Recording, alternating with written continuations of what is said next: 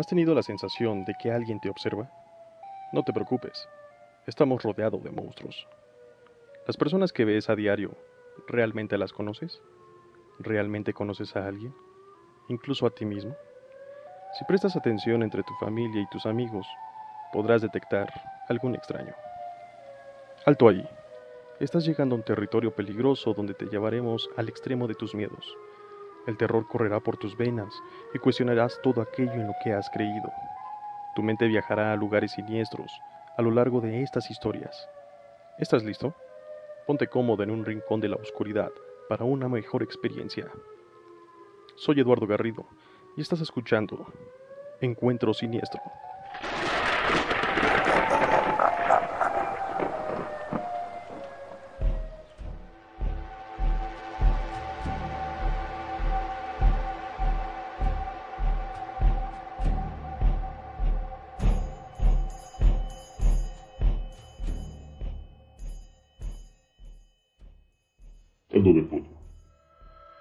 Papá se casó con una nueva mujer. Ella debía ser mi nueva mamá, pero no me agrada mucho. desde que empezó a vivir con nosotros, vivo enfermándome. Es muy buena intentando ser una madre. Me da sopa caliente y té con toda la miel que le pido. Pero todavía no es mi madre. Ella jamás era mi madre. Lloro mucho pidiéndole a papá que la deje, pero él me dice que lo olvide me jura que está haciendo lo mejor que puede, que ella se preocupa por mi salud y que debería darle la oportunidad. Entre más cuida de mí, más enfermo me pongo. Tan enfermo que terminé en el hospital. Los médicos que me sanaron me enviaron a casa tras algunos días. Entonces volví a enfermar. Y esto sucedió una y otra vez. Hasta que las enfermeras se acostumbraron a mí los médicos solían hacerme muchas preguntas sobre mi nueva madre. Un extraño de traje negro con sonrisa agradable también me escuchó sobre ella. Ahora estoy feliz. Papá me dijo que mi madre falsa se irá pronto y nunca más la volveré a ver. Él parece muy enojado, pero sé que no es conmigo. Él no sabe que yo era quien derramaba el blanqueador en la sopa que ella solía prepararme.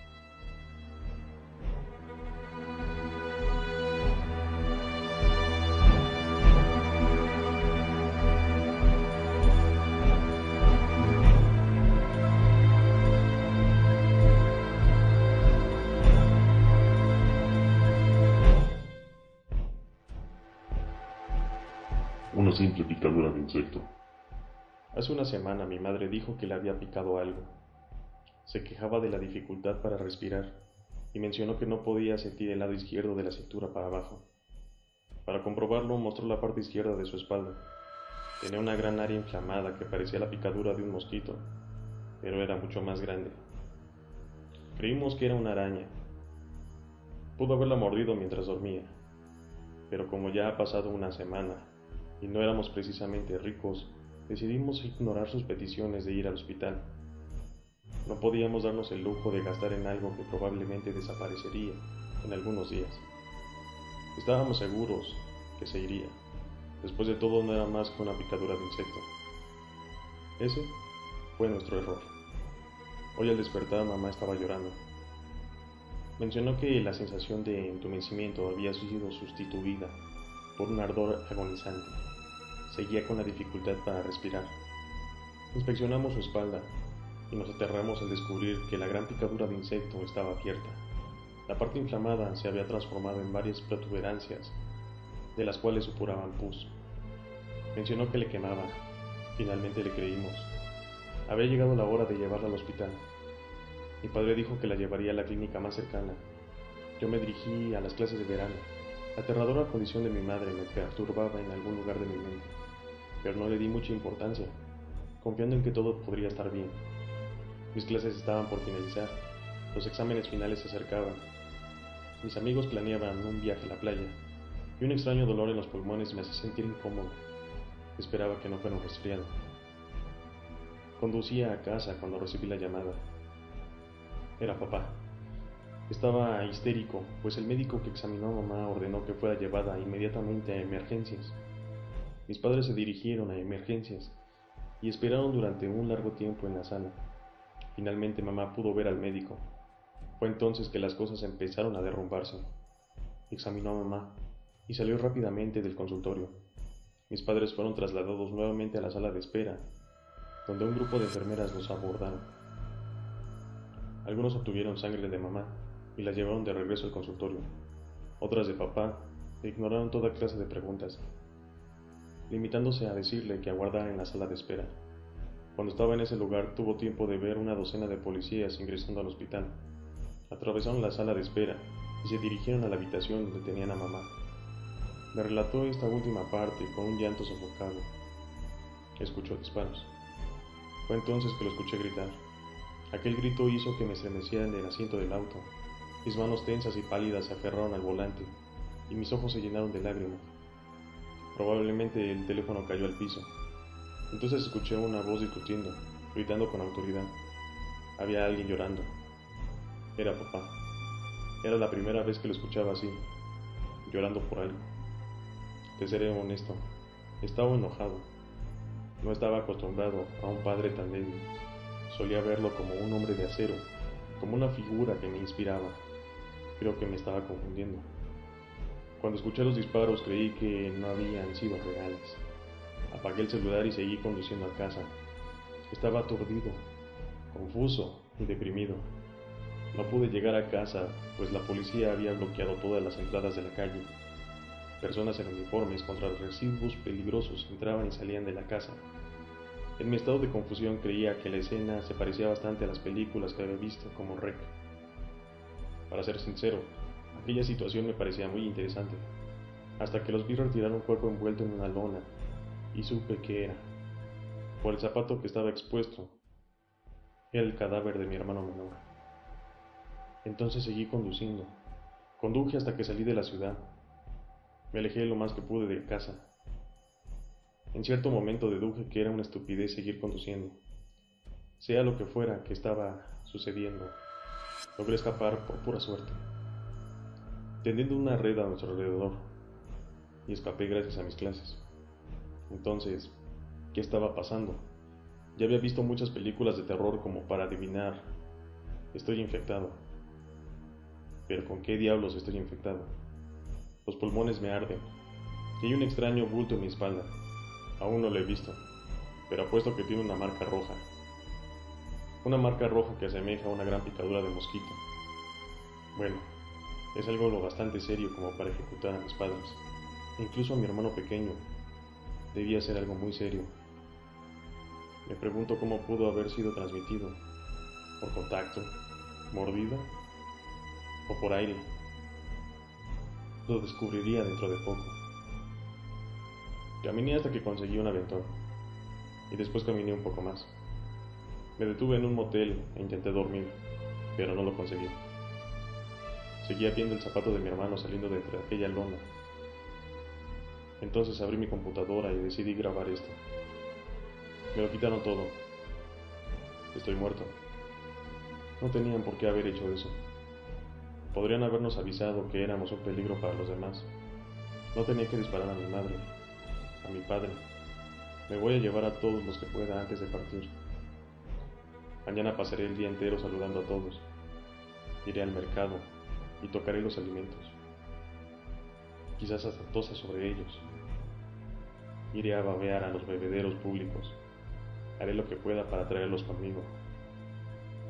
Por eso mañana, por favor, no me niegues el saludo.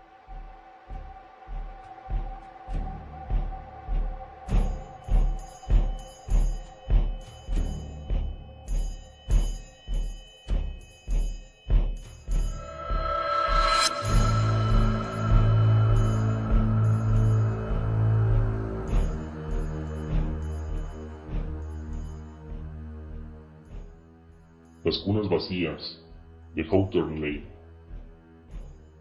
Aquel chupón ensangrentado que encontré colgando de mi árbol había pertenecido a Alisa Harris, cuya desaparición había tenido lugar dos noches antes. Pensé que había sido de Alisa en el momento que lo vi, pero mientras esperaba que llegara la policía, me di cuenta que pudo haber sido de Matthew Roman. o quizás de Mohammed Ahad, incluso de Haley Davis. En los últimos cuatro años todos esos niños simplemente desaparecieron. La calle Hawthorne Lane ganó notoriedad en 2015, después de que Matthew y Muhammad desaparecieron la misma noche. Los Roman y los Ahad volvieron a cuatro casas de distancia, y hasta donde los detectives pudieron concluir, los bebés fueron secuestrados con minutos de diferencia. Ambas casas estaban bien cerradas y no había señal alguna de que las entradas habían sido forzadas. Sin embargo, en lo que a mí respecta, la notoriedad y el escándalo en la prensa nacional no habría sido tal si su desaparición no hubiera ocurrido en el aniversario de la desaparición de Haley Davis, que tuvo lugar en el 2012. El caso de Haley, por decirlo menos, fue especial. Esto debido a que el 1 de octubre de 2013, exactamente un año de su desaparición, trozos de él fueron encontrados al interior de los buzones de cada familia sobre la calle que tenía o esperaban niños. Una multitud de investigadores tanto locales como federales, abarrotaron toda aquella tranquila calle suburbana y trabajaron desde meses antes para aceptar la derrota. No encontraron ningún tipo de evidencia. No había huellas dactilares, no había cabello, no había ADN. Cuando la prensa llegó a la ciudad en 2015, tras la desaparición de Matthew y Muhammad, los rumores empezaron a circular. Los rumores y las amenazas. Personas de todos los países decidieron involucrarse en el caso sentían que era su deber. Empezaron enviando cartas de acoso y, haciendo llamadas telefónicas a los adultos solteros que vivían en Hawthorne Lane. Esas personas habían vivido ahí durante muchos años. Personas que habían acompañado el dolor de los padres y las familias que perdieron a sus hijos. Pero eso poco le importó a los justicieros de mentes, a quienes les lavaron el cerebro en el noticiero suponiendo que el secuestrador debía ser alguien del vecindario. En diciembre del 2015, un hombre de Georgia llamado Alvin Stovall condujo casi 500 kilómetros por toda la costa, se estacionó frente a la casa de José Partida y le disparó a quemarropa cuando llegaba del trabajo. Alvin se había convencido de que José era el asesino de Haley Davis y el responsable por el secuestro de Matthew Roman y Mohammed Mahajad. Había escuchado desde las noticias que José tenía antecedentes penales. Eso, junto con el nombre de José, le proporcionó a Alvin una justificación. Lo que el noticiero no mencionó fue que los problemas de José con la justicia databan del año de 1977 y se debió a algo tan poco peligroso como para ser el pasajero en un automóvil robado. José cumplió sus tres meses de condena y salió justo para celebrar su cumpleaños número 22. Desde la fecha, había sido comportado como un ciudadano modelo. Era mi amigo. Tras la muerte de José, la policía de la localidad recibió la orden de mantener un ferro control sobre cualquier dato relacionado con las desapariciones. Cuando se reportó la desaparición de Alisa Harris, hace cinco días, la noticia fue impresa en la página 4 del periódico local. Hasta el momento, ninguno de los principales medios de comunicación se ha acercado a hurgar en el lugar. Sin embargo, sé que es cuestión de tiempo. Hace tres días alguien que tenía toda la pinta de reportero seguía a las patrullas de policía viniendo a investigar el chupón. Durante el resto del día mi teléfono no dejó de sonar. Cuando respondí, la persona que estaba del otro lado de la línea simplemente colgó. Eso fue suficiente para hacerme sentir preocupado. Mi nombre es Luis Goncalves. He vivido en Hawthorne Lane durante más de 40 años. He vivido solo desde que Roberts falleció en 1999. José Partida era mi vecina de al lado. Aunque aprecio mucho los esfuerzos de los oficiales que hacen por cumplir la ley, no fueron capaces de evitar que Alvin Stovall asesinara a mi amigo. No han sido capaces de detener a quien sea que esté llevándose a esos niños. He llegado al punto de llevar una pistola enfundada durante todo el día, incluso dentro de mi casa. Sé que puede parecer algo paranoico, pero pónganse mis zapatos. Alguien ha estado secuestrando y asesinando niños en mi calle. Un hombre inocente fue cobardemente asesinado, porque un noticiero convencido a un grupo de personas que los latinos son criminales, peligrosos. Y hace algunos días por la mañana, colgando una pequeña rama de árbol de mi jardín, encontré un chupón con sangre no puedo arriesgarme. Aclarando todo esto hay algo más. Soy reacio a hablar de ello, sobre todo porque fue algo que vi cuando experimentaba un mareo a causa del medicamento para la presión arterial. Me he desmayado por mi misma medicación antes, así que posiblemente no sea más que una alucinación.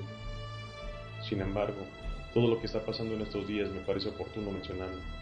Antier por la noche estaba fregando después de merendar El lavabo se encontraba frente a una ventana panorámica que da al patio delantero. Dado que estaba muy oscuro afuera, no era capaz de ver más que mi propio reflejo y el de la cocina detrás de mí. Me sentía realmente mareado por la medicación. No era lo suficientemente grave como para que me fuera a descansar. Así que continué con la limpieza. Mientras lavaba el último plato, la bombilla del techo se fundió.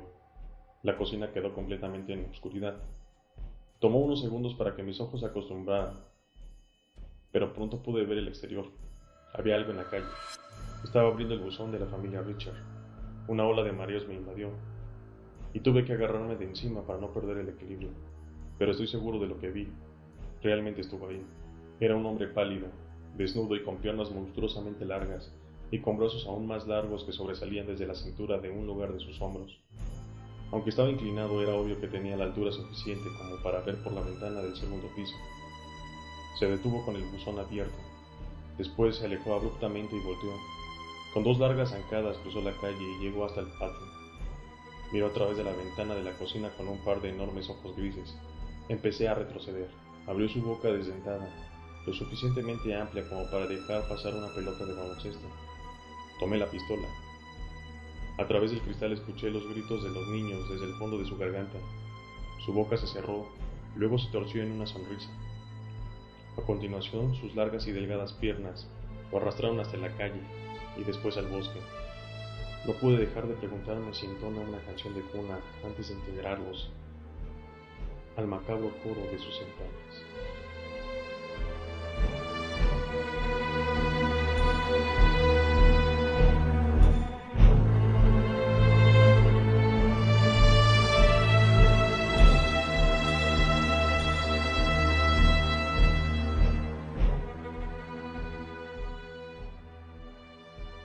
Soy jurado en un caso muy extraño. Segunda parte. Bien. En la última publicación que hice, algunos empezaron a quejarse por el hecho de que soy jurado. Y estoy publicando datos sobre el caso en Internet. El punto es que no estoy aquí para obtener opiniones sobre el caso. Soy totalmente imparcial en lo que se refiere al juicio de John Willis. Toda la información que publico es solamente una base para que tengan una visión general de lo que está sucediendo.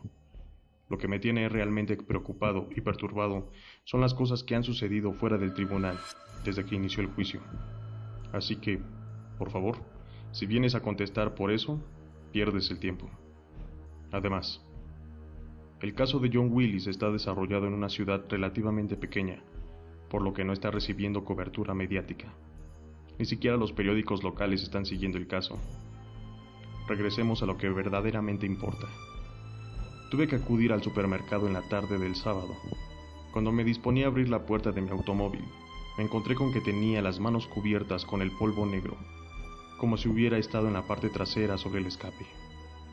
Camino al supermercado pude escuchar algo moviéndose en el asiento trasero. Evidentemente, aquello me aterró bastante. Pero como conducía en la autopista se me hizo algo imprudente detenerme a ver qué era. Miré por el espejo retrovisor y no vi nada. Solo para asegurarme, eché un vistazo rápido por encima de mi hombro. Y bueno, no estoy seguro de qué vi. Había algo ocultándose bajo una capa negra. Pegué un grito y miré hacia enfrente. Por poco me estrello, con el parachoques del auto que ve enfrente de mí. Me recompuse y volví a mirar atrás, pero solo había una pequeña montaña de polvo negro sobre mi asiento. Fui y regresé al supermercado sin ningún otro incidente pero me mantuve revisando el asiento trasero cada 10 segundos de regreso a casa. Llegué a casa y me dirigí a abrir la puerta principal, y una vez más me encontré con las manos cubiertas de aquel polvo negro. Supuse que cualquier cosa que haya sido lo estaba sucediendo en ese momento en mi casa. Era lo mismo que sucedió la otra noche. Ingresé a la casa y todo parecía estar en su lugar. Las cosas siguieron con normalidad el resto del día. Nada extraño sucedió hasta que cayó la noche. Encontraba sentado en la sala con mi notebook sobre mis piernas y repetidamente sentí una brisa. Pero esa brisa extrañamente era gélida, como si hubieran puesto frente al congelador abierto, incluso más fría. Ninguna de las ventanas se encontraba abierta y el aire acondicionado estaba apagado. Me puse de pie para buscar la fuente de aquel frío. Caminé por el pasillo y noté que la ventana de mi baño estaba abierta. Por supuesto, Toda la base de la ventana estaba cubierta con polvo negro. Supuse que aquello era un inicio de algo malo que estaba por suceder. Regresé al sofá, ignorando completamente lo que estaba haciendo en la notebook y enfocándome solamente en mi entorno. Me quedé ahí y en alerta máxima, hasta que el sueño me venció. Cuando desperté en la mañana del domingo, todavía estaba sentado en el sofá. Sentí que había algo diferente, pero no podría decir qué. Me levanté con cuidado y caminé por la casa, intentando encontrar algo que no encajara. No tuve éxito, pero continué con la sensación preocupante de algo que se había hecho. La mayor parte del domingo fue normal, pero entonces el sol se puso Apenas llegó el atardecer, pude escuchar unos golpes que provenían del ático. En ese punto, debo decir que soy de las clases de persona que intenta justificar cualquier cosa antes de pasar en plano sobrenatural o paranormal. Supuse que de alguna forma algún animal se las había arreglado para entrar hasta el ático. Escuché sonidos de arañazos, parecía una ardilla corriendo de un lado a otro. De repente escuché un sonido bastante fuerte y seco, proveniente de la zona de arriba de mí. Después escuché algo deslizándose como si estuviera arrastrando sus pies enormes por el suelo del ático. Llamé a la policía, pues no soy ningún idiota, y los oficiales inspeccionaron el lugar. Obviamente estaba vacío. Me preguntaron qué era aquella sustancia negra que cubría todo el suelo, algo que no pude responder. Los policías se fueron, pero me dejaron sus tarjetas en caso de que tuviera algún problema en el futuro. Alrededor de las once de la noche, no mucho tiempo después que se fueran los oficiales, escuché algo golpeando y deslizándose por el corredor. Incluso antes de ir a ver, ya sabía que era en la escalera que se sale del techo del ático. Alguien había tirado desde abajo, o la habría abierto desde arriba. O, pensé, los oficiales no la habían cerrado correctamente después de salir de ahí. Entonces se había caído sola. Caminé en dirección a la escalera y de repente, como si alguien hubiera encendido un interruptor, una intensa luz extremadamente brillante irradicó sobre el ático. Me congelé en el sitio donde estaba y esperé a que algo más sucediera. La luz parecía hacerse cada vez más fuerte hasta que quedó completamente blanca, al punto que me lastimaba ya los ojos. Entonces, tan rápido como había iniciado, se fue, con el sonido de lo que pareciera una lámpara estallando de arriba. Escuché el sonido familiar de algo arrastrándose desde la ventana a la entrada del sótano hasta la otra esquina del lugar. Corrí para cerrar la escalera y cerciorarme de que estuviera bien asegurada. Ese fue el último acontecimiento del domingo. Hoy me presenté al tribunal a las 9 de la mañana. Era el día de la entrevista a los testigos y del careo. Testigo de la defensa 1. Rebecca Dimone. Rebecca Dimone es la vecina que vive al lado de John. Ofreció su declaración inicial al mismo día del crimen, la cual confirmó ante la corte Mencionó que se encontraba en su jardín practicando jardinería antes del atardecer. Alrededor de las 7.45 de la tarde, John salió de la puerta principal. Caminó por su patio, intercambiaron saludos y regresó a la casa, sin hacer nada en el exterior. Poco tiempo después escuchó un grito, solamente un grito. Mencionó que se parecía a un grito de sorpresa, no al grito de alguien que está siendo herido, como si alguien hubiera asustado en broma a esa persona. Durante el interrogatorio en la parte acusadora le preguntó si por haber sido tan corto estaba segura de lo que había escuchado fue un grito. Ella dijo que sí, y que también era verdad que provenía del interior de la casa. Entonces la defensa solicitó a Rebeca que describiera su relación con John, si es que existía alguna, y qué es lo que le parecía como vecino. Rebeca mencionó que eran vecinos desde que se había mudado a la casa de al lado, y que parecía un hombre amigable, John y su esposa se presentaron con ella al poco tiempo de mudarse, y mencionó que parecían genuinamente felices. También relató que algunas semanas antes de los asesinatos, John fue hasta su casa y le preguntó si había escuchado algún sonido extraño en su ático. Cuando le dijo que no, se quedó parado mirando el interior de la casa hasta que Rebeca cerró la puerta. Fue la única ocasión que tuvo un problema. Un problema con él. Y terminó diciendo que lo consideraba un buen vecino. Testigo de la Defensa 2. James Bradley. La extensión del testimonio de James Bradley fue sobre información de que John lo había llamado en repetidas ocasiones para hablar sobre esas cosas extrañas que estaban sucediendo en su casa. Las sensaciones de quien lo estaba observando, cosas fuera del lugar y fenómenos paranormales. La parte acusadora se limitó a interrogarlo vorazmente sobre si es un experto en actividades paranormales, y esencialmente logró que su profesión pareciera un mal chiste. Testigo de la parte acusadora número 1. Amanda Clement. Amanda era una amiga de la hermana de John, Erika. Testificó ante la corte que recientemente a Erika le habían pedido matrimonio y que estaba considerando cambiar su residencia a otro estado, dado que su novio iba a ser transferido por parte del trabajo. Las dos habían ido a una cafetería poco antes de que Erika regresara a la casa, donde fue brutalmente asesinada. Ella tenía la intención de contarle a John sus planes esa noche.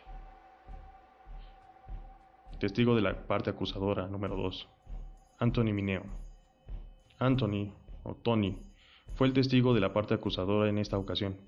Supuestamente era el amante de Jessica Willis y tenía una relación desde hace dos años. En la opinión de Tony, John había descubierto la aventura de su esposa y la había asesinado. La parte acusadora corroboró dicha información presentando los mensajes entre los dos un día antes de ser asesinados. En ellos Jessica discutía el hecho de que quizás su marido sabía sobre su aventura. Se trataba de una evidencia muy contundente. La defensa intentó minimizar el testimonio de Tony. Siendo muy honestos, solo hicieron el ridículo. Básicamente hicieron que se repitiera todo lo que ya había dicho, y simplemente le preguntaron por qué la corte no debía creer que él era el asesino. Intentaron hacerlo ver como el amante despreciado, que no aceptaba el hecho de que su amante jamás dejaría a su esposo, aunque no tuviera fundamentos para hacer esa insinuación. Fue entonces cuando noté que el abogado de la defensa estaba actuando extraño. Cada cierto tiempo se retorcía un poco, y en sus ojos podía apreciarse el miedo gigantesco. Ahora que lo pienso mejor, Estuvo ahí durante todo el día. En ese momento su comportamiento me recordó a Jackie. La observé a ella. Estaba sentado a dos sillas de distancia. Y noté unas prominentes ojeras. Eché un vistazo en general a todos mis compañeros y parecía que más de la mitad no había podido dormir desde el primer día del juicio. Cuando nos enviaron a descansar, alrededor de las 3 de la tarde, reuní a todos los que parecían particularmente abatidos y nos congregamos en la pequeña sala donde se ubican las máquinas de bocadillos. Discutimos sobre nuestros problemas individuales. Aquí están algunos de los más destacados. Jurado número 3. Mike Forsey. Mike se encontraba durmiendo en su cama junto a su esposa y despertó cuando escuchó una respiración alta y exagerada. Volteó y vio a su mujer durmiendo pesadamente. Constató que la respiración no provenía de ella. Entonces empezó a preocuparse esperando que fuera su perro. Se fue levantando poco a poco para observar el pie de la cama, donde el perro dormía todas las noches. Mientras se sentaba en la cama, se detuvo cuando vio algo de pie, en el rincón de la habitación. Estaba de frente a él, pero en la oscuridad Mike no podía distinguir lo que era. Mencionó que era muy alto y parecía estar vestido con una capa. La persona en el rincón de la habitación se arrodilló repentinamente y empezó a gatear sobre su dirección. Mike saltó de la cama y encendió las luces, pero no vio nada, solo un rastro de polvo negro en el suelo donde había estado gateando. Llamó a la policía, que rápidamente acudió a la residencia. Tomaron su declaración y dieron un vistazo a la casa. Su esposa dijo que no vio ni escuchó nada, y estaba convencida de que su esposo había tenido una pesadilla, aunque no pudo explicar el polvo del suelo. Jurado número 11. Trinity Bryan. Trinity vive con sus dos hijos y su novio, un camionero, razón por la que no duerme con mucha frecuencia en la casa. El viernes por la noche, sus hijos corrieron hasta su habitación en medio de la noche. Los dos duermen en la misma habitación, diciendo que alguien se había arrastrado desde el armario en dirección a la sala. Trinity mencionó que se levantó y tomó el cuchillo que guarda detrás de la cabecera. Le ordenó a sus hijos que se quedaran en la habitación y aseguraran la puerta, y que abrieran solo si ella regresaba, y les decía la palabra de seguridad, la cual no nos especificó. Trinity caminó silenciosamente por su casa, que corresponde a la parte superior de un dúplex. Encendiendo las luces de las habitaciones donde entraba, logró asegurarse de que nadie había ingresado a su casa. Sin embargo, lo que encontró fue un rastro de polvo negro que iba desde la habitación de los niños hasta la puerta principal, que en ese momento se encontraba sin seguro.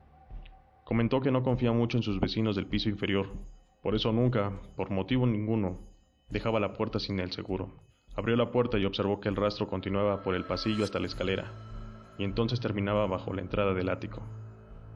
Jurado número 9. Lisandra Mireles. Lisandra se encontraba preparando la cena y esperando que su marido llegara del trabajo, cuando toda la cocina que estaba cálida debido al horno y la estufa, repentinamente se volvió helada. Dijo que el cambio fue en un instante a otro. Primero creyó que se trataba de un escalofrío, pero entonces observó la temperatura. Seguía muy baja. Después, escuchó algo arrastrándose en el pasillo alejándose de ella. Rápidamente corrió hasta la sala para llamar a la policía, y mencionó que en cuanto miró por el pasillo, la cosa se había ido, y había el mismo rastro negro cerca de la entrada del ático. La policía fue, echó un vistazo a la casa y al ático, pero no encontró nada. Hubo otros testimonios que eran más o menos la misma cosa a lo que acabo de citar. Evidentemente los temas en común aquí son alguien vestido de negro acechándonos, casas con áticos y polvo negro. Naturalmente todos estamos asustados. Uno de ellos mencionó que la mañana los policías detectives y personas del área de salud estarán en el tribunal para declarar. Por eso espero que tengamos una respuesta sobre qué diablos es el polvo negro que fue encontrado en la casa de John Willis.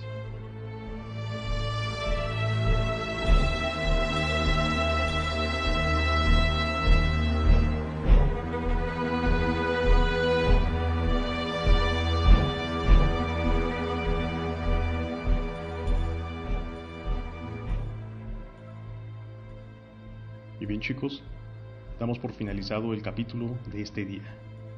Recuerden que la siguiente semana vamos a darle continuación a la historia. Si te está gustando este podcast, por favor recomiéndalo con tus compañeros o amigos que les gusten este tipo de historias. Me ayudarías muchísimo. Y nosotros nos estaremos escuchando la siguiente semana. Mi nombre es Eduardo Garrido y como siempre, te deseo dulces pesadillas.